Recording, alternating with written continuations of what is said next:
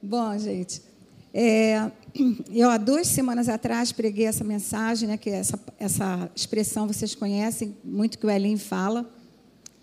E quem não esteve, né, pode depois assistir. É, eu enfoquei mais sobre esse Deus onisciente, né? Esse Deus maravilhoso que sabe todas as coisas, que às vezes a gente acha assim que a nossa vida está perdida, que Deus não está sabendo o que está acontecendo, que Ele está alheio, né? Eu falei bastante sobre isso. E eu queria orar, eu queria que você fechasse sua, sua cabeça, abaixasse, fechasse seus olhos. Eu queria orar essa oração. Pai, perdoa-nos pelas vezes que o pressionamos na parede, cobrando uma resposta, uma resposta sua quando duvidamos que tu és realmente um Deus onisciente, que sabe perfeitamente o que está fazendo em tudo e tem os melhores planos para nossas vidas. Que seus atributos estejam bem estabelecidos em nossas vidas, para não vivermos uma vida infrutífera, imatura e sem esperança. Dá-nos visão para ver como tu vês e ouvidos espirituais para ouvir sua voz e direção, e sabedoria para agir como tu desejas e não como nós queremos. Amém, queridos? Então, antes de eu, começar, eu estava pensando sobre isso, que a primeira coisa sobre o Evangelho, gente, que a gente vê do início ao fim da palavra, é verdadeiro conhecimento de Deus. O Evangelho é isso aí. O Evangelho é conhecer a Deus, né? a Bíblia diz, conhecer a Deus como um Deus verdadeiro, né? não um Deus qualquer. Conhecer a Jesus Cristo e sua obra na cruz. E conhecer, essa, esse conhecimento de Jesus Cristo vem pelo, pela ação do Espírito Santo na nossa vida. E tem uma passagem muito conhecida, você não precisa abrir, vou ler para você, que está lá em João, que Jesus diz assim: a vida eterna é esta. Dois pontos. E ele já, ele, já, ele já ali já resume o que, que é a vida, falando desse cristianismo maravilhoso, né, que é o conhecimento desse, de, de tudo que Deus tem para nós. Ele diz assim: a vida eterna é essa que te conheçam a ti, Senhor, o único Deus verdadeiro, e a Jesus Cristo a quem enviaste. Nesta passagem resume tudo, né? Essa obra falando que isso que é a vida eterna. Não diz assim, a vida eterna é esta, que eu não tenha mais problemas, que eu não tenha mais aflições, que eu não tenha mais as minhas lutas, que eu não passe pelos desertos, pelas cavernas. Não, a vida eterna é conhecimento de Deus conhecimento de quem Jesus é, conhecimento dessa ação hoje que nós temos na pessoa do Espírito Santo. Né? Então, depois desse conhecimento né, prévio, que estabelecido pela palavra, é que vem esse grande plano do amor de Deus para a minha vida e para a sua. Né? É sermos, nos tornarmos nova criatura, esses filhos amados, é termos essa herança maravilhosa, né? Porque a gente está aqui, gente, mas nós não somos daqui, nós somos estrangeiros. Essa cidadania está no céu, amém? Então, nosso destino celestial, isso tudo é uma jornada, né? Que Deus vai apresentando com esse plano maravilhoso que nós temos aprendido do amor de Deus. Mas nessa manhã eu vou estar compartilhando com vocês, eu coloquei aqui, cinco atitudes, isso continuando o que eu falei, tá, gente? Sobre essa questão da gente não perder de que Deus é onipotente, onipresente e sim onisciente. Ele sabe todas as coisas. Então, em cima desse enfoque de que ele sabe todas as coisas, eu coloquei aqui cinco, cinco poderia ter muita gente, mas não dá tempo, né? Cinco atitudes que nós, é, sabe, botei sadias, né, para estações inesperadas e indesejadas que todos nós passamos que nós chamamos, que eu chamei de aparentes derrotas, de cavernas, de desertos, né? mas que são necessárias, nós vamos passar. E comportamentos que maduros que podemos aplicar quando esses dias chegam ou quando eles chegarem. Então, assim, algumas dicas né, que eu vou dar para vocês. Semana retrasada, eu enfoquei bastante na, na figura de Jó. Né? que Jó não sabia o que estava acontecendo, mas Deus sabia tudo o que estava acontecendo. E nós falamos sobre isso. E, e, hoje eu vou estar enfocando um pouquinho sobre o, o, rei Davi, a história dele, tá? Tudo, pelo que consta, né, o que a Bíblia mostra, ele passou muito tempo em cavernas, muito tempo escondido, muito tempo se escondendo, né, sendo perseguido. Ele foi parar lá sem ter culpa nenhuma, nós sabemos. Ele foi parar numa caverna, já ungido como rei, por causa da perseguição e a inveja do rei Saul, né? Então ele não escolheu ir para aquela caverna. Ele, ele, ele simplesmente foi parar lá. Ele estava lá, sem escolha.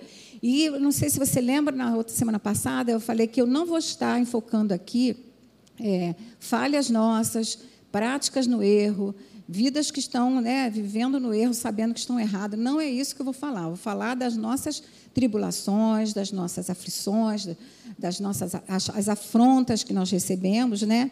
É nesse sentido. Eu estou falando. Davi foi parar lá sem ser, sem causar nenhum motivo. Ele era já ungido rei e foi perseguido. Então esse ponto do Davi, né, da história dele, que eu vou enfocar um pouquinho.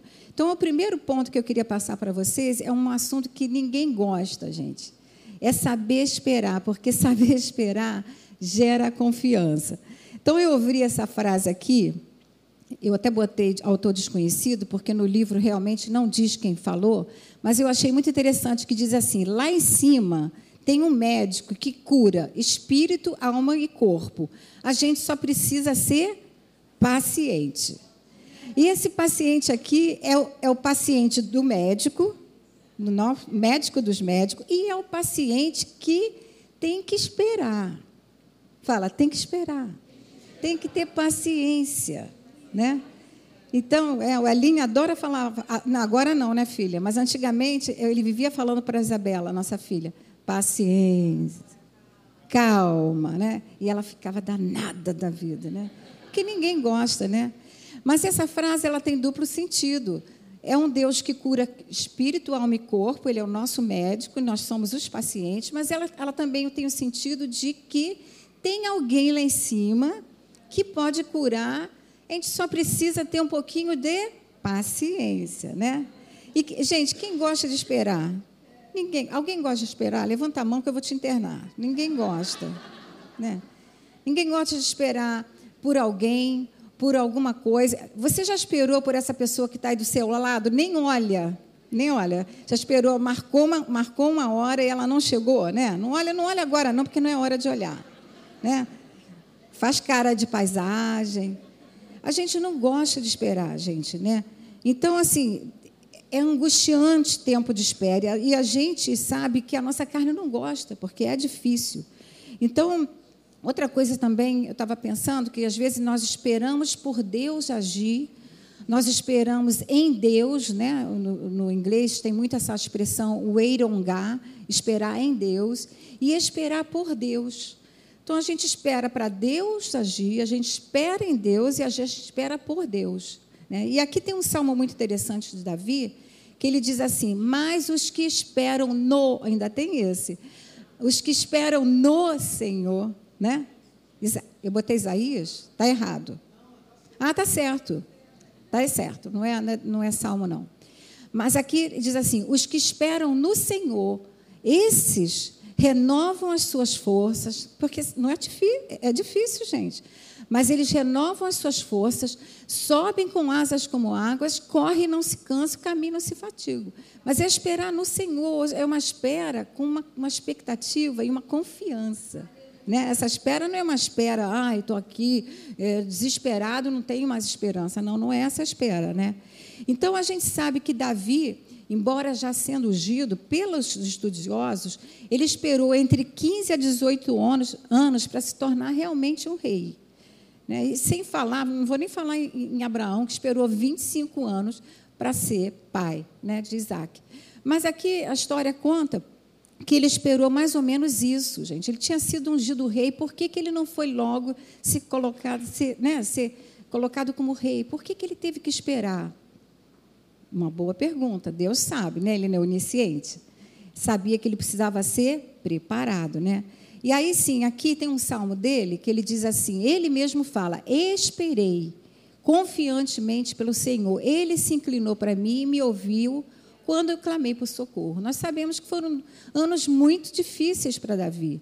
Sabe, imagina você receber um, uma promessa ou receber um, um cargo e você ficar esperando para poder assumir esse cargo. Ele ficou esperando e ele esperou confiantemente, ou seja, pacientemente. Né? Então, tem outras passagens sobre isso, vou passar rápido. Essa que todo mundo conhece. Tudo tem o seu tempo determinado. E há tempo para todo propósito debaixo do céu. Você pode dizer, tudo tem o seu tempo determinado e há tempo para todo propósito debaixo do céu. E isso inclui a sua e a minha vida. Amém? Botei mais um aqui, Gálatas 4, 4. Diz assim: Mas vindo a plenitude do tem, dos tempos, Deus enviou seu filho. Essa passagem é tão interessante, porque o Elinho também de vez em quando fala sobre isso. Por que, que Deus, por que, que Jesus não veio antes? Por que, que Jesus não veio dois mil anos antes? Né? Ou três mil anos antes? Por que, que ele não veio 500 anos atrás? Por que, que ele não veio no século passado? Mas a Bíblia diz que ele veio na plenitude dos tempos, porque Deus sabia que aquela era a hora que ele tinha que vir. Então, muita gente ficou esperando anos essa, essa promessa se cumprir, gente, anos, milênios se passaram. Mas chegou, não chegou ou não chegou? Então, Deus não vive no tempo. Deus ele é atemporal, ele é o dono do tempo. Ele nunca se atrasa e ele não precisa disso. Me presta aqui, Hugo. Ele não precisa disso aqui. Vou pegar aqui meu relógio. Ele não precisa disso aqui, ó. Um reloginho. Esse relógio aqui eu guardei que é da minha mãe. Ele não precisa de relógio, nós precisamos. Porque ele é atemporal. E ele nunca está atrasado. Né? Ele é um Deus que trabalha de eternidade a eternidade. Né? Para ele, um dia é como mil, um dia é como mil anos, mil anos é como um dia. Isso dá um nó na nossa cabeça, né? Então, é, ele tem o tempo certo para todas as coisas, para nos responder, gente. Tem que responder. Eu e você estamos aguardando respostas, mas ele tem o tempo certo para responder. E ainda coloquei aqui: a confiança em Deus traz a paz e descanso. Ela tem que trazer nós não somos mais dessas pessoas que ficam desesperadas porque as coisas não estão acontecendo. Tem um Deus no controle de tudo. Amém? Eu coloquei que às vezes Deus se cala porque nós não estamos preparados para ouvir o que precisamos ouvir ou o que gostaríamos de ouvir. Gente, a gente não está preparado. Aí sabe o que Deus fala? Faz? Ele se cala. Ele vai esperar o momento certo. Mas, mesmo calado, gente, fala comigo, ele continua trabalhando. Ele continua trabalhando, mesmo calado. Né? É, ele continua trabalhando no turno da manhã, no turno da tarde e no turno da noite. Né? Tem um livro maravilhoso que diz assim: Deus trabalha no turno da noite. Alguém já leu esse livro? Ninguém leu esse livro, só eu e a Mônica, Juju, Sheilinha, Rosângela. Nós temos ele na biblioteca. Deus trabalha no turno da noite. É, Ron, alguma coisa, o nome do pastor. Então, vale a pena você ler esse, esse livro. E, deixa eu ver aqui onde eu parei. Deus trabalha no turno da noite, isso. E olha, uma coisa importante que eu acho que vale a pena, se você quiser repetir comigo, eu tenho repetido isso. Se ainda não aconteceu, é porque não chegou a hora. Ah, ah, ah claro, né? Mas é isso mesmo. Então, gente, será que nós confiamos realmente em Deus com relação ao nosso presente, com relação ao nosso futuro? Pense um pouquinho. Se nós realmente crêssemos que Deus, que Deus cuida hoje e cuidará amanhã, se nós realmente crêssemos, nós poderíamos viver uma vida sem aftas, dor no estômago, não perderíamos o sono, não viveríamos com preocupações, né? Ouviríamos bastante a mensagem do pastor Teixeira sobre a série inteira de ansiedade, né? Repetiríamos muitas vezes.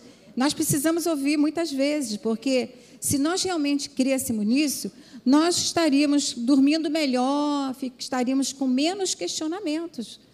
Mas então a gente precisa ver assim, Senhor, eu preciso realmente botar isso no meu coração. Então eu coloquei aqui também que Deus usa o tempo para nos preparar para seus perfeitos planos em nossas vidas. E tempo de preparação nunca é tempo perdido. Você pode repetir comigo? Tempo de preparação nunca é tempo perdido. Você pode dar um amém a isso? Outra coisa interessante, nós devemos fazer a mesma pergunta que os filhos de Corá fizeram. Você não precisa abrir, hoje o pastor está aqui, mas eu já falei para vocês que eu boto, boto para vocês os salmos, tá? Deixa eu ver se esse eu botei. Botei. Tá, pastor? Todo mundo está com a Bíblia de papel, né, gente? Canetinha, né, gente? Isso aí. Mas eu trouxe tudo prontinho, tá? Então, diz assim: esse filho de Corá, esses que escreveram esse Salmo 42, ele diz assim: Porque está abatido a minha alma? Porque você se perturba dentro de mim. Espera em Deus, pois ainda louvarei a Ele, meu auxílio, Deus meu. Esse, esse salmista está falando o seguinte: a nossa alma, gente, fica abatida, ela fica furiosa. Mas a gente tem que dar, fazer essa pergunta para ela, sacudir ela, sacudir a alma e falar: o que, que é isso? Que é isso? O que você está fazendo? Espere em Deus, né? Então, gente, e lembrar outra coisa, ainda botei essa outra aqui, a gente vai ler muitas passagens. Isaías fala assim: porque desde a antiguidade não se ouviu, nem com os ouvidos se percebeu, nem com olhos se viu Deus além de ti, que trabalha para aqueles que murmuram, para aqueles que estão cansados, desesperados, desanimados. Não para aqueles que nele espera. Gente, ele trabalha. Mesmo se você não vê, ele está trabalhando. Amém? Então, que possamos aproveitar o tempo de hoje nas coisas mais essenciais e eternas e não perder tempo, gente, com coisas passageiras e sem valor, pois o tempo é muito precioso e não dá mais tempo para perder tempo. Precisamos mais do que nunca ser mais seletivos, gente, e cuidadosos com o tempo que a gente gasta ouvindo coisas, falando coisas, é, lendo coisas, assistindo coisas e fazendo coisas. Nós não temos mais tempo para algumas coisas que nós fazíamos. Outro dia eu estava conversando com uma pessoa dizendo assim: ah, naquele tempo era tão fácil, né? A gente tinha tempo para tudo, a gente não tem tempo. Então a gente tem que focar nas coisas que são eternas e são importantes para nós. Se você for fazer um, uma análise da sua vida, quanto tempo você perde, eu não vou nem falar, gente, nisso aqui, eu nem vou falar, porque isso aqui é ridículo. Teve uma semana aí que, que meu, meu, meu carregador não funcionou, gente. Inicialmente me deu aquele desespero que eu estava em casa sozinha, não tem telefone fixo, falei, eu estou isolada.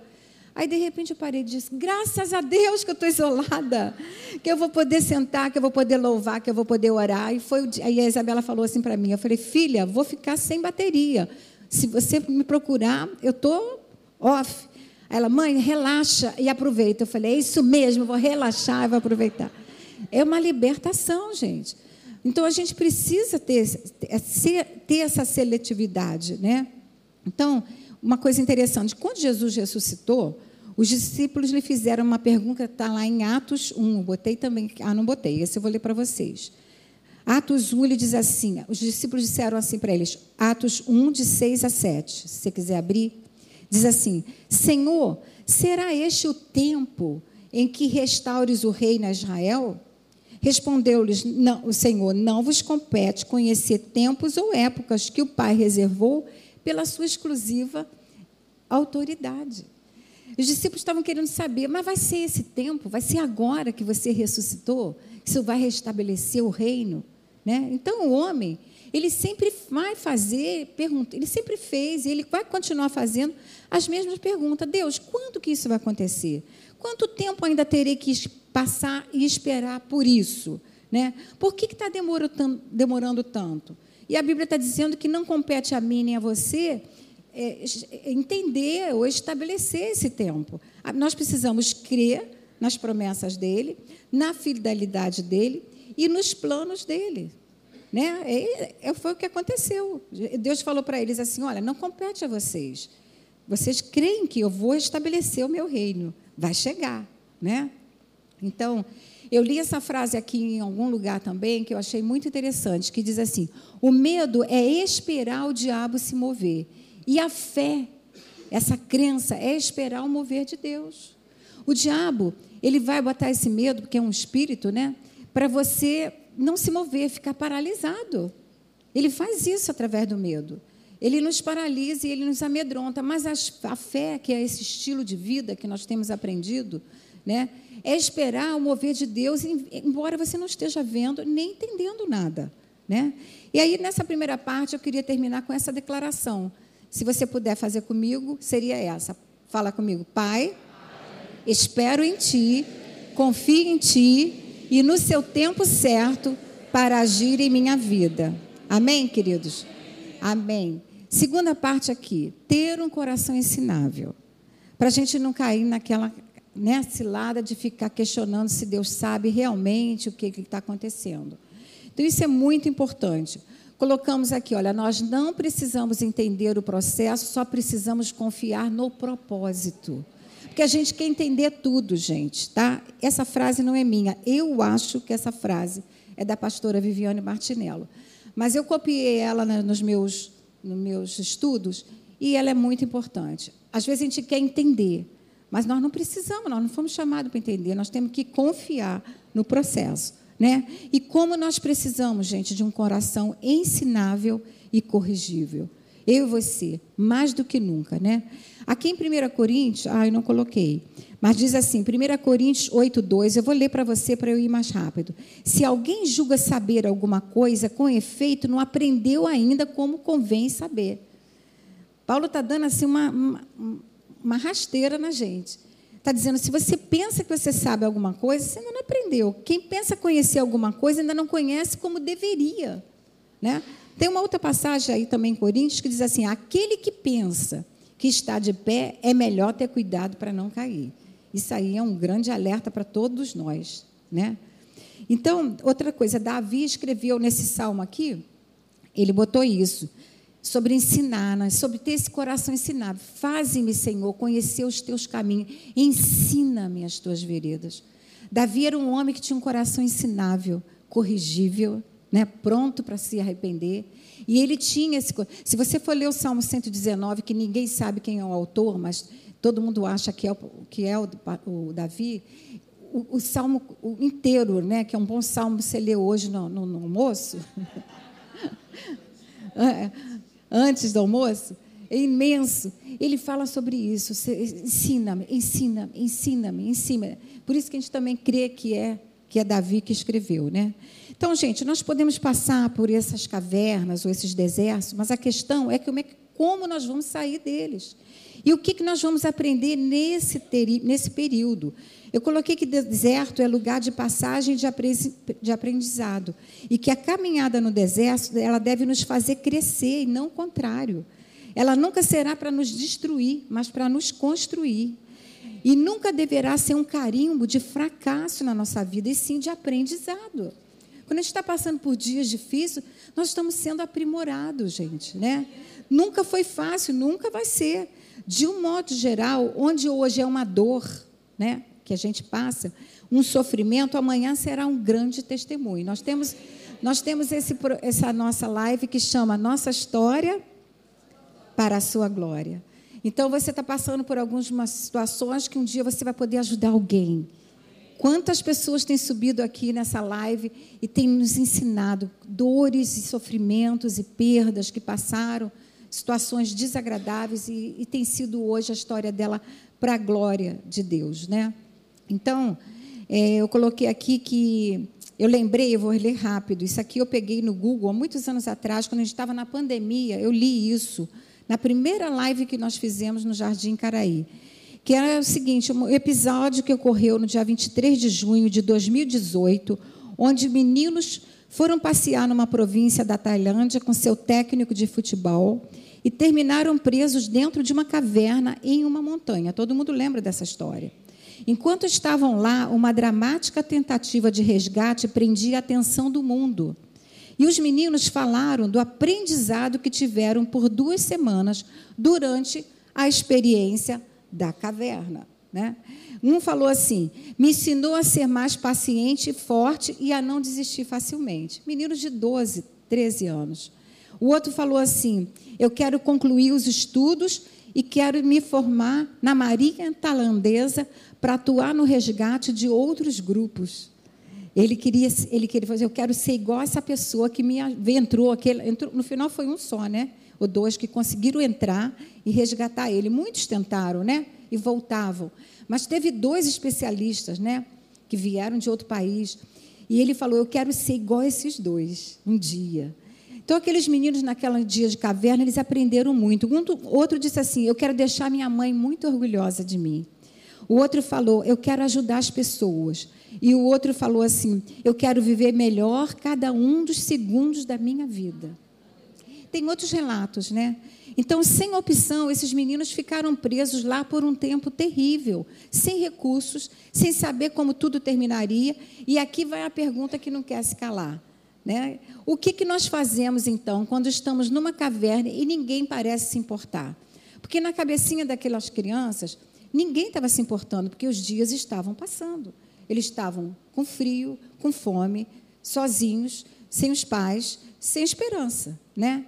Então, quando nós não vemos saída, quando estamos com medo e sem resposta, como, como nós vamos sair da caverna depois desses dias?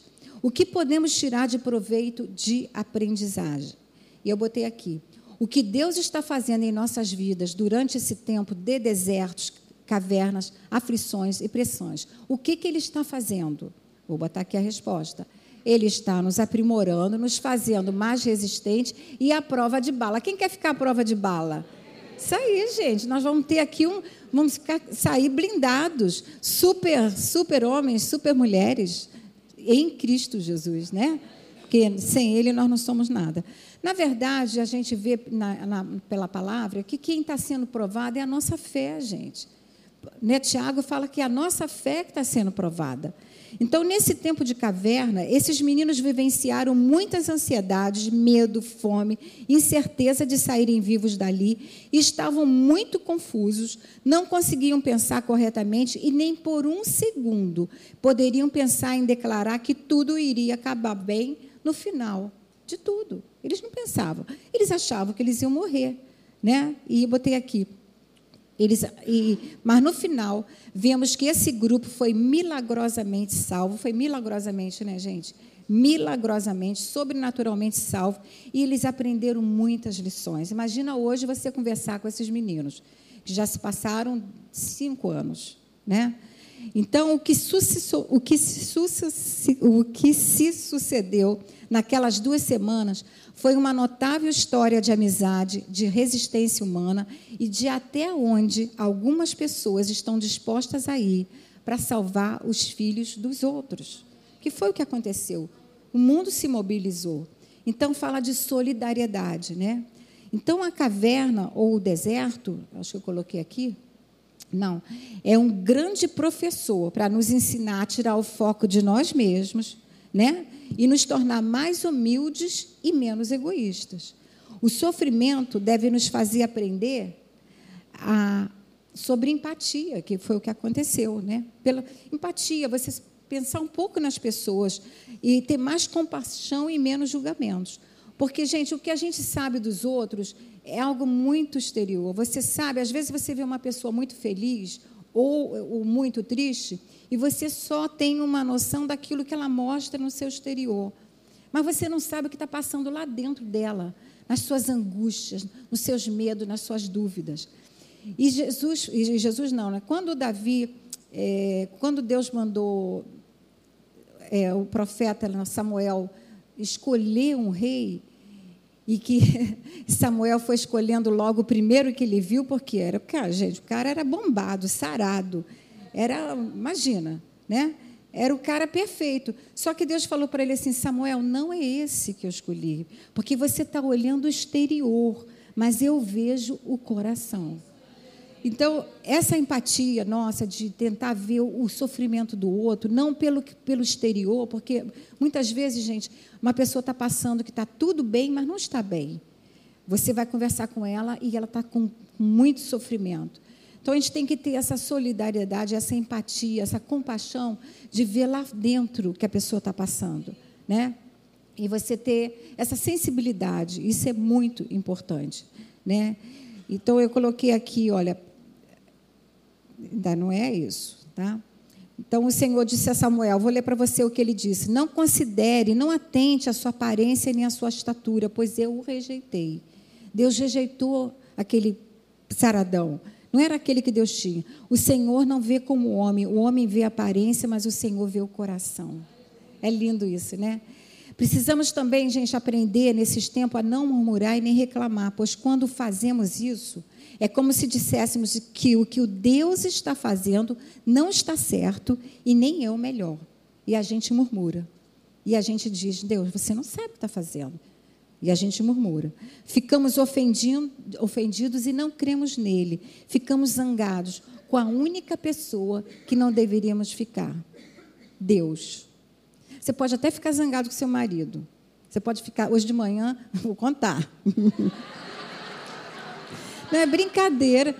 Isabela está dizendo que eu não posso contar, mas é só um detalhe. Eu procurei. Ela não quer que eu conte. Posso contar, amor? Não, coisa boba, gente. Eu estava procurando o meu, meu. Como é que chama? O fone. Umas duas semanas. E eu, eu falei, perdi, né? Perdi meu fone. Aí eu entrei hoje no carro e falei assim: amor, por acaso, você viu o meu fone? Ele disse: vi. Eu estou usando. Aí eu falei para ele assim: Mas você não tem o seu? Tenho. Aí eu falei: Eu estou há duas semanas procurando. E você me perguntou? Eu falei: Não. Porque a gente quer que ele adivinha, né, gente? Aí eu falei assim: eu estou vendo você sair para correr com o meu fone eu estou imaginando, esse fone é do Elinho e o meu eu perdi. Eu estou duas semanas procurando. Aí eu estou vindo para cá conversando com ele. Aí ele, mas você, não, você devia ter perguntado para mim. Eu falei, mas por que você não pegou o seu? Aí ele, porque estava dentro da mochila e você deixou em cima da mesa. Eu, e eu estou procurando isso há duas semanas. Então, na hora, aí eu fiquei meio zangadinha, né, gente? Fiquei assim. Aí começou o louvor, começamos a louvar, mudamos assunto, acabou. Você pode ficar zangado com essa pessoa, mas você não pode ficar zangado com Deus, gente. Já pedi perdão para ele. Ele também me pediu, né? Porque usou o fone que não era dele. Né? A filha não gosta que eu fale, não, gente, ela é protetora, porque ela é o seguinte: ela não gosta que eu fale nada dele, ela não gosta que eu fale nada, que ele fale nada de mim. Ela é a nossa, ela, eu digo que ela é a, como é que a gente chama? Justiceira. Eu sei que você não gosta, filha, mas isso é brincadeira, filha. Tá? Brincadeirinha. Para você ver, gente, que pastor e esposa de pastor tem seus probleminhas também, tá bom? Você pensa que lá é tudo perfeito, lá em casa tem uma auréola e que eu estou sempre dócil assim? Vai, fala para ele vai falar para você assim, vai morar com ela. Vai morar com ela para você ver se essa docilidade toda. Ai, pastora Deise, isso é tão gentil, né? A senhora está sempre bem. Sim, querida. É, mas o pessoal sabe aqui na igreja que eu custo a me, me irritar, mas quando eu me irrito, gente, sai de perto. Né, Isabela? Então é isso. Então, gente, eh, vamos nos lembrar. O quê? Você não toca mais naquele coisa, né, amor? Tá. Tá tudo certinho. Tá tudo, zeramos tudo. Então vamos botar aqui, ó. Dificuldades isso é uma frase do C.S. Lewis. Dificuldades preparam pessoas comuns para destinos extraordinários. Às vezes a gente está assim, poxa, só eu passo por dificuldade. É, meu querido, olha, se prepare, porque vem destinos extraordinários. Porque o diabo sabe que ele não pode parar a sua vida. O diabo sabe que Deus tem planos para sua vida, tem propósito para sua vida, e ele não vai parar, né? Então vamos fazer aqui nossa declaração, tá? Pai, nesses dias de caverna, que eu não perca a esperança e que eu desenvolva um coração ensinável, corrigível e compassivo. Amém, queridos? Vamos aqui para quarta. Se preparar para mudanças. Vou correr aqui, tá? Gente, essa parte eu acredito sinceramente que é o que nós mais necessitamos nesses dias difíceis, esses dias de luta, desses processos que a gente não quer passar, que a gente não quer ser mudado. Essa parte é a que mais dói. É, vai sorrindo, né? Sorri, sorria, querido, sorri e vai andando, né? Ou então vai, chor vai chorando, como ele diz, vai chorando e vai, vai gemendo e vai chorando, mas vai, né? Então, olha aqui, enquanto estamos nessa caverna, nós vamos sendo eu peguei uma frase dele legal. Lixados, moldados, lapidados e agora é a nova. Diluídos. Ai. Dissolvidos. Ah, então peguei errado. Mas não tem problema não. Enquanto nós estamos nessa caverna, vamos sendo lixados. Que, qual, é, qual é a pior lixa? Quatro? Dez? Eu estou usando a dez. Estou sendo lixada, gente. Sabe, estou lixada. Eu tinha até uns pelinhos no braço, não tenho mais. É de tanta lixa.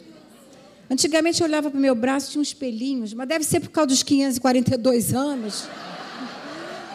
Os pelinhos foram embora. Outro dia eu olhei para o meu braço eu digo, gente, eu tinha uns pelinhos tão bonitinhos, mas é a lixa, tá? Não sou eu só não, tá? Tem opção de gente que perdeu o pelinho também, tá? Então vamos sendo lixados, moldados, lapidados, diluídos, dissolvidos, né? Ele disse que vai trazer na, na próxima reunião um sorrisal. Sabe aquele sorrisal que dissolve tudo? Estamos sendo refinados e transformados à imagem de Jesus. E vamos sendo levados para outro patamar de maturidade. Bem, queridos? É isso aí. Eu coloquei que o evangelho é de graça, mas a maturidade é cara e dói. E maturidade é fruto de obediência. A Bíblia diz que Jesus aprendeu a obediência pelas coisas que eram muito legais. Jesus aprendeu a obediência porque estava tudo bem. Não, pelas coisas que sofreu. Não estou dizendo, gente, que sofrimento é bom e que a gente tem que passar, não, mas a gente vai passar. Né? Não é bom, mas a gente vai passar, mas que a gente saiba passar com sabedoria. Né? Então a gente precisa matar a nossa carne. Olha, Jesus disse assim: Jesus disse que o espírito está pronto, mas a nossa carne é fraca. Paulo falou que os que andam na carne não podem agradar a Deus. É essa carne, gente, que a gente tem que matar todo dia. Né? E a gente vai aprendendo com Paulo que ele fala: aprendi. A gente está falando de aprendizado de mudança. Eu aprendi a viver contente em algumas circunstâncias. Ah, não é em algumas? Em toda e qualquer, né? Então essa alegria, essa paz não pode ser roubada de mim, de você, né? Porque isso é um fruto e é uma parceria do Espírito Santo e nós podemos vivenciá-la sim, a paz, a alegria no meio do caos independente das circunstâncias. Coloquei que, como águias, acho que, acho que não botei isso, mas como águias, fomos criadas para voar acima das circunstâncias. Eu e você. Essa passagem aqui que todo mundo detesta, né? Tiago escreveu. Ele diz o seguinte: Meus queridos irmãos, tende por motivo de toda alegria o passar por várias provações, sabendo que a provação, Ellen leu isso, né? Que a privação da vossa quê? fé, uma vez confirmada, produz perseverança. A perseverança deve ter ação completa para que sejamos perfeitos e íntegros, em nada deficientes. Eu vou ler para vocês aqui rapidinho, rapidinho, é uma história rápida que diz assim: um estudante de faculdade foi fazer sua prova final do semestre e, para sua surpresa, quando ele abriu a prova, ele não sabia nenhuma resposta para as questões. Ele não sabia que não teria, ele sabia que não teria a menor condição de passar. Então ele tentou impressionar o professor com um pouco de humor e ele escreveu no topo da prova, entre parênteses, professor, somente Deus sabe as respostas para essas questões. Entregou a prova, entregou a prova. Feliz Natal, foi, terminou com isso. Estava terminando o ano. Entregou a prova, foi embora para as comemorações de Natal e quando mais tarde ele recebeu o resultado no e-mail, a, resposta do professor foi o seguinte: Querido aluno, é, Deus recebeu 100, a nota 100 e você zero. Feliz ano novo. Estamos aí chegando, Natal e Ano Novo. E nós vamos estamos mandando para Deus. Deus, só tu sabe essa resposta, né? Eu não vou fazer nada, eu não vou fazer a prova, né? Eu não quero fazer prova, eu não quero passar na prova. Eu, não, eu quero passar, eh, me, pular esse cálice. Eu não quero passar, não quero passar por testes. Eu não quero passar por provas. Tu sabe tudo. Feliz Natal, Senhor. Não. O professor falou assim: olha, você tirou zero, Deus tirou cem. Feliz ano novo. Ou seja, ele perdeu a prova. E Deus está nos testando e passando por essas provas, ó, são várias provações, para a gente não ser é, reprovado, gente. É para a gente ser aprovado. Senão a gente vai ter que repetir tudo de novo. Né? Eu, eu, eu confesso para você, eu, tô, eu cansei de ficar tendo que repetir uma série de coisas. Né? Finalmente, depois de 542 anos, eu estou aprendendo alguma coisa, né? Caramba, Cris, Putz, grilo. Deixa ela no segundo culto, que ela está lá em cima na conexão. Ela está lá em cima na jornada. Deixa ela comigo. Muitas vezes queremos permanecer onde estamos sem mudança e aí, gente, nós acomodamos, porque mudar nos tira da zona de conforto e isso nos incomoda. A gente não quer mudar, a gente quer que o outro mude. É você que não tem que pegar o meu meu meu carregador. Mas meu mas sou eu que tinha que ter colocado ele aonde? Na minha bolsa. Aí eu fico culpando ele. Porque eu quero que ele mude. Ela disse que eu não posso culpar ele, não. Mas a gente quer, a gente quer os outros mudem, mas a gente não quer mudar. Né? Mudar dói. Quando a palavra de Deus diz assim, porque Deus não muda, a gente queria que esse versículo fosse para nós, porque eu não mudo. Eu não mudo. Deus é imutável, mas a gente não é. Né? Vou pular bastante isso aqui. Botei aqui que Deus sabe que é o exercício da fé, a confiança em suas promessas e a dependência do seu poder na pessoa do Espírito Santo que produzem maturidade e força para nossas vidas, né? Deixa eu ver o que, eu botei. Somos quase perfeitos quando entendemos nossas imperfeições. Toem, né? Então, eu coloquei aqui. Nós clamamos por ajuda, mas qual é a ajuda real que nós precisamos? A que vem do céu ou a que nós queremos, né? Botei aqui, ó, antes de botar isso aqui. Eu vou ler para você essas duas passagens. Eu estou terminando, gente. Falta só cinco minutinhos, tá? Eu tenho cinco minutinhos? Tenho, né? Não estou olhando. Olha só. Essa passagem que todo mundo conhece, que está lá, não precisa abrir, que está lá em Romanos 8, 28 Diz assim: Sabemos que todas as coisas cooperam para o bem daqueles que amam a Deus, daqueles que são chamados segundo o seu propósito. Mas essa passagem de Romanos 8, 28, ela não passa da metade de um pensamento que podemos ver ao prosseguir o verso. Quando a gente prossegue, a razão do versículo 28 é o 29, que diz assim: Porque Porquanto, aos que de antemão conheceu, também os predestinou para serem conformes, conformes à imagem do seu filho. Então, essa, essa é uma passagem que nós não gostamos de ouvir. Quem que gosta de ouvir quando você está em plena luta, pressão, caverna, deserto, né? naqueles dias, aí alguém chega para você e diz assim, Rosângela, todas as coisas cooperam para o bem daqueles que amam. Aí você olha para mim e diz, tá bom, querida, você é muito amada. É porque não é você que está passando o que eu estou passando. Né? Só que essa passagem, quando diz que sabemos que todas as coisas cooperam, diz porque.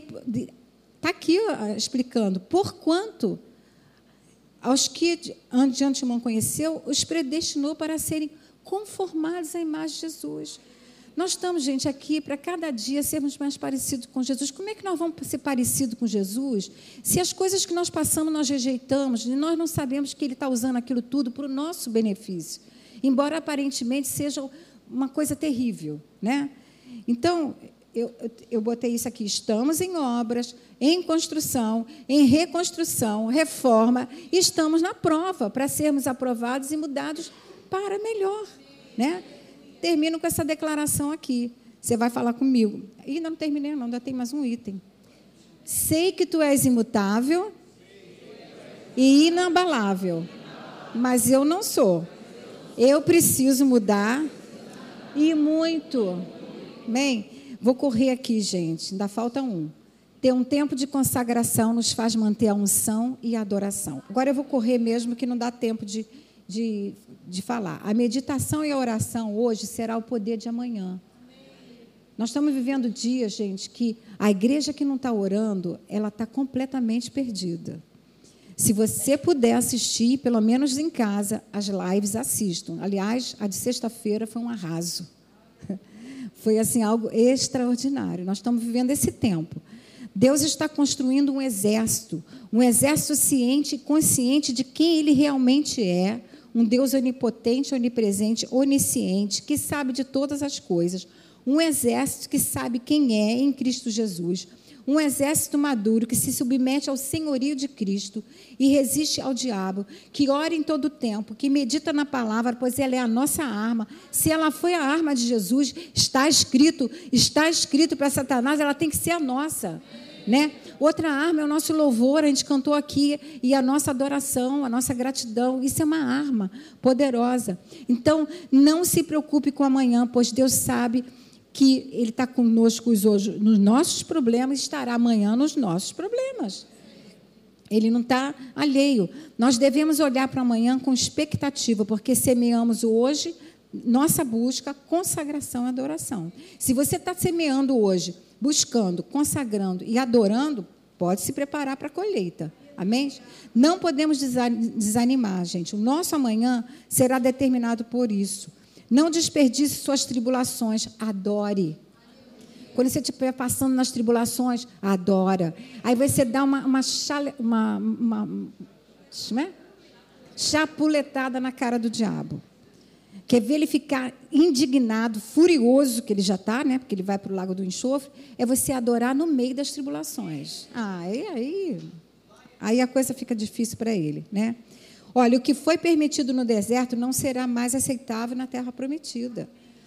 Não é mais ok viver no raso de hoje, gente. Nós precisamos nos preparar para o milagre de amanhã. Ele quer nos levar para lugares mais profundos, águas profundas, onde teremos que nos deixar levar mesmo pelo Espírito Santo para lugares que nós nunca experimentamos. Essa é a igreja do fim do tempo, né? Vou terminar dizendo que nós aprendemos com Davi a confiar em Deus, não importando as circunstâncias e nem o tempo que levar. Ele cursou a faculdade da caverna e se diplomou para entender que Deus era o seu único refúgio, escudo e fortaleza, e que só mesmo a mão de Deus poderia protegê-lo em qualquer situação. Deus tinha em mente não mais umas pouquinhas ovelhas para ele, mas um reinado maravilhoso e glorioso, e se tornar o rei de Israel. Na sua formatura, os dias de escuridão, escassez e medo terminaram e ele saiu para uma luz de um reino como Israel jamais tivera. Se eu coloquei aqui, se nós ao passarmos pelos desertos, caverna, não nos tornarmos melhores do que éramos, realmente perdemos tempo durante todo esse processo. E se o nosso saldo for mais negativo do que positivo, realmente não entendemos nada e apenas agimos como todo mundo age, sem esperança, sem alegria da salvação e muito menos o entendimento real do nosso propósito de sermos semelhantes a Jesus e servi-lo para a eternidade. Nunca seremos mais parecidos com Jesus do que quando andamos em amor e perdão. Botei aqui essa passagem aqui, olha. Gente, eu termino com essas passagens para a gente só pensar um pouquinho. Como é que é possível viver com duas situações? Paulo está dizendo assim: em tudo eu sou atribulado, mas eu não sou angustiado. São duas situações opostas. Em tudo eu estou perplexo, mas eu não estou desanimado. Eu tenho sido perseguido, mas eu não estou desamparado. Eu estou sendo abatido, mas eu não sendo destruído. Como é que nós podemos viver nessa dualidade? É possível, sim. Aqui ele diz assim: Por isso, por amor a Cristo, regozijo-me nas fraquezas, nos insultos, nas necessidades, nas perseguições, nas angústias, pois quando sou fraco é que eu sou forte. Essa fortaleza de Paulo não era dele, gente, era quem estava dentro dele, né? Joel diz assim: digo fraco, eu sou forte. Fala isso comigo. Digo fraco, eu sou forte. Amém?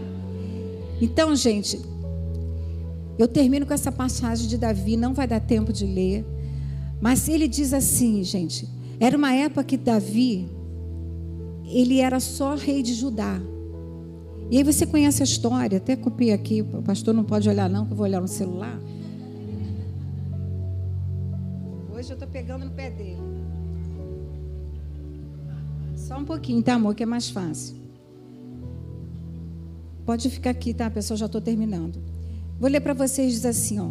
Naquela época, Davi estava na cidade de Hebron e Abner lhe mandou mensageiros com o seguinte recado: quem, quem vai querer governar esta terra? Faça um acordo comigo e eu ajudarei a levar todo o povo de Israel para o seu lado, Davi. Aí ele respondeu: Muito bem, Abner, eu farei um acordo, uma aliança com você. Aí dá a condição: traz a filha de Saul. Abiné disse a Davi: Eu irei agora e conquistarei todo o povo de Israel para o Senhor. Ele só era rei, gente, em Judá. E o sonho dele, a promessa de Deus, ela era ser rei em Judá e em todo Israel. E Abiné fez esse acordo com ele. Abiné era do lado de Saul. E Abiné fez esse acordo com ele. E ele disse assim: O Senhor te, vai realizar o desejo do seu coração e você governará o país inteiro. Então Davi deixou Abiné ir e foi embora em paz. Quando Abiné chegou a Hebron, Joabe, que era o capitão de Davi, o levou para o lado do portão, como se quisesse falar com ele em particular, e enfiou um punhal na barriga dele. Assim, Abiné, filho de Né, foi assassinado por ter matado Azael, irmão de Joabe. Você conhece a história? Abiné, sem querer, numa luta, matou o irmão de Joabe. Joabe era o capitão de Davi. Você sabe o que Joabe fez? Matou esse homem que Davi fez aliança, que ia torná-lo o rei finalmente de Israel. Quando o Senhor, quando soube disso, Davi disse: O Senhor Deus sabe que eu e os meus seguidores não temos nenhuma culpa no assassinato de Abiné. Então Davi mandou que Joabe e os seus soldados chorassem por Abiné e que, em sinal de tristeza, rasgassem as suas roupas e vestissem roupas de luto. E no, no sepultamento, o próprio rei Davi ia caminhando atrás do caixão. Abiné foi sepultado em Hebron e o rei chorou alto perto do seu túmulo. E todo o povo fez o mesmo, e Davi fez parte, fez esta lamentação para Abiné. Olha o que Davi falou para Abiné. Abiné estava morto, né? Por que teria Abiné de morrer como se fosse um louco? As suas mãos não estavam amarradas, nem estavam atados os seus pés. Ele morreu como alguém que é morto como um criminoso. Então o povo chorou novamente por Abiné. Davi, o povo tentou convencer Davi a comer alguma coisa antes que o dia terminasse, mas ele disse: Eu não vou comer. E ele fez esse juramento: Que Deus me mate se eu comer alguma coisa antes que o dia acabe. O povo ouviu isso e gostou. De fato, o povo gostava de tudo que o rei fazia. Assim, todos os seguidores do rei Davi e todo o povo de Israel entenderam que ele não tinha tomado parte no assassinato de Abiné. E aí ele disse o seguinte para eles: Embora eu seja o rei, é, embora eu sendo o rei, hoje eu estou fraco, mas ainda sou ungido. Naquele dia, Davi falou o seguinte: ainda, né? Eu ia botar várias passagens sobre ainda. Ainda que a figueira não floresça, ainda que se estoure uma guerra, ainda que eu passe pelo vale da sombra da morte. Davi falou assim: ainda eu hoje estou fraco, ainda que ungido. E esse ungido aqui, gente, somos nós. Nós somos consagrados, somos santificados, somos filhos. Pedro diz que nós somos reis e sacerdotes, filhos do Deus Altíssimo. Ainda que você hoje esteja dizendo assim, Deise, hoje, hoje eu estou me sentindo fraco. Porque aconteceu essa situação esses dias. Por causa de uma perda, por causa de uma situação financeira. Porque eu sou uma mãe solteira e eu tenho que cuidar dos meus filhos. Porque eu sou divorciada. Eu hoje eu estou fraca. Mas hoje, mas eu ainda continuo sendo ungido. Você está hoje fraco, mas você continua sendo filho. Você está hoje, hoje, porque amanhã você vai se fortalecer no Senhor. Porque a, o Senhor, a alegria do Senhor é a nossa força. E é o Espírito Santo que vai te renovar. Então, gente, nós vamos declarar essa última parte aqui. Eu queria que você declarasse comigo: Pai, eu quero me consagrar, consagrar mais, quero mais de ti, menos de mim. Eu vou sempre te adorar, independente das circunstâncias. Ensina-me a ter uma vida de oração e total dependência e força do queridinho Espírito Santo. E eu continuo dizendo o seguinte: e que eu nunca esqueça que tu és um Deus onipotente que pode todas as coisas, onipresente que nunca me deixa só, e onisciente, tu sabes tudo a meu respeito. Pai, obrigada porque mesmo que eu esteja fraca hoje, em ti eu sou forte, corajosa e mais que vencedora. Para sempre serei seu filho amado, separado e consagrado. E eu quero viver para te agradar e sempre ter um coração grato. Amém, queridos? É, eu vou pedir para vocês ouvirem essa música que eu vou tocar quatro minutos. Um dia eu estava com ela no carro E a gente estava passando uns dias bem difíceis. E eu tinha essa frase no meu coração. Eu pensei que Deus tivesse esquecido. Só que nós ouvimos em espanhol. E aí descobri que tinha em português. A Dani ia preparar para a gente, mas ela não pôde preparar. E eu queria que você ouvisse essa música, porque eu um dia pensei que Deus tinha esquecido de várias coisas e que Ele não era tão onisciente como eu imaginava. Mas vamos terminar com essa, com essa música. Vai ter a letra aí para você acompanhar. Pode jogar para mim.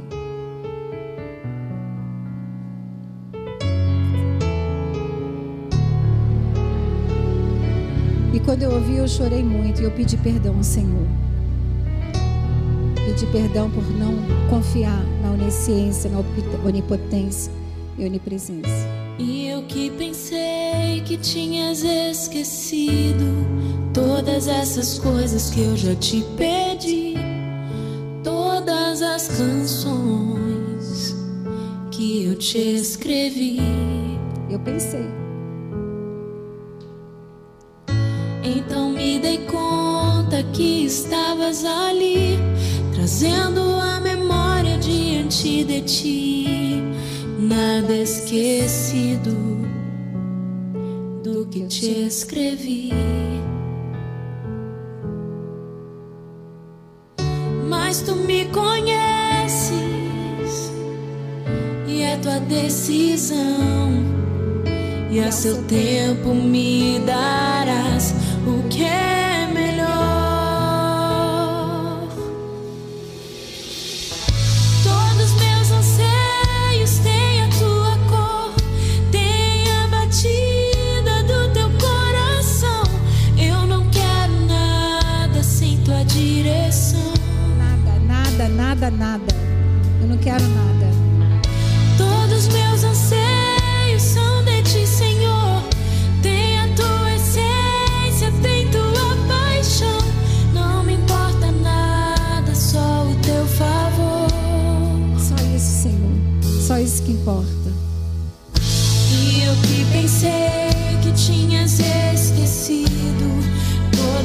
Essas coisas que eu já te pedi, todas as canções que eu já te escrevi.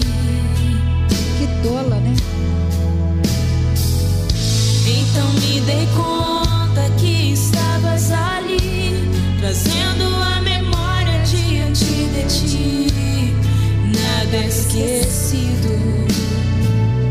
do que te escrevi. Obrigada, Senhor. Tu nunca te esquece. Mas tu me conheces e é tua decisão. E a seu tempo me darás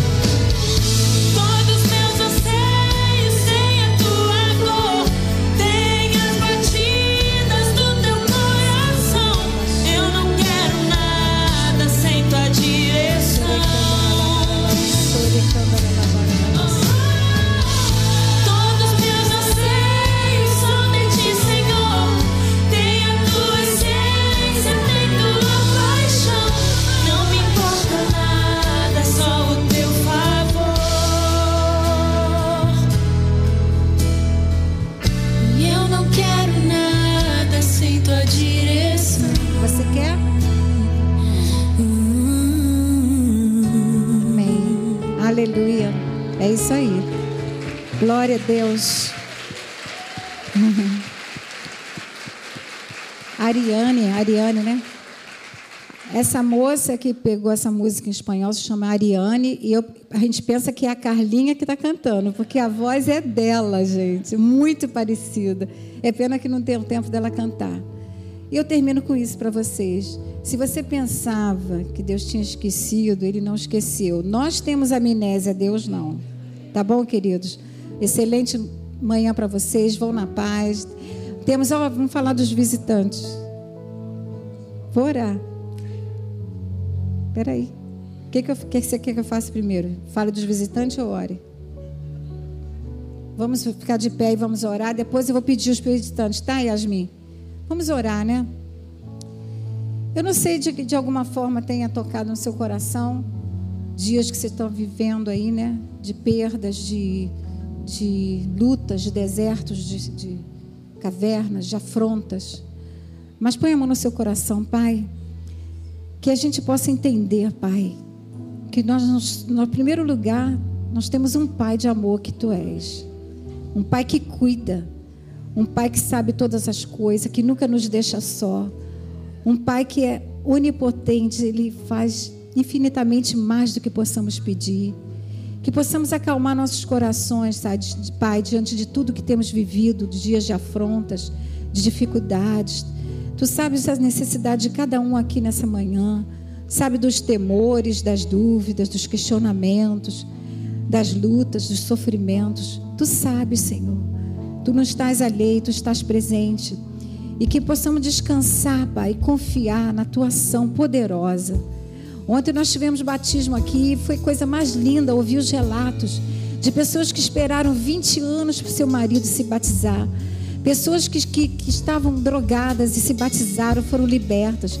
Pessoas que eram de outras religiões que serviam a deuses estranhos e se entregaram a Jesus. E nós temos visto, Pai, o seu agir, que a gente não desista. Que a gente não desista dos nossos queridos, por aqueles que nós temos orado, porque precisam ser libertos de drogas, de pornografia, de, de seja lá o que for, Pai. Que a gente continue crendo, que a gente continue, crendo que Tu estás trabalhando. Tu estás trabalhando no turno da manhã, da tarde, da noite. E que possamos descansar no Seu agir. E saber, Pai, que nós somos, que ainda que nós estejamos fracos hoje, nós continuamos ungidos e filhos teus. Ainda que nós passemos pelo vale da sombra hoje, nós estamos passando, nós não vamos ficar nesse vale, porque muito maior é aquele que está em nós do que aquele que está nesse mundo. Diabo, você não pode roubar nossa identidade. Você não pode roubar quem nós somos em Cristo Jesus. Você não pode roubar o nosso destino. Nós vamos morar no céu, nós somos mais que vencedores em Cristo Jesus. E nós e a nossa casa serviremos ao Senhor. Você tira suas mãos da nossa família, dos nossos filhos, dos maridos, das esposas, dos pais, dos, dos primos, dos tios, de toda a nossa família, dos nossos amigos. Nós veremos todos eles salvos, libertos e curados pelo poder do nome de Jesus.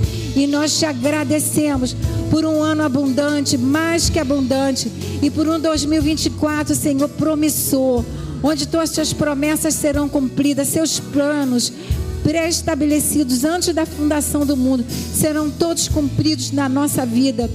Nós que cremos em Ti e confiamos e esperamos no Seu agir, em o nome de Jesus. Amém, queridos? Obrigada. Aleluia, aleluia.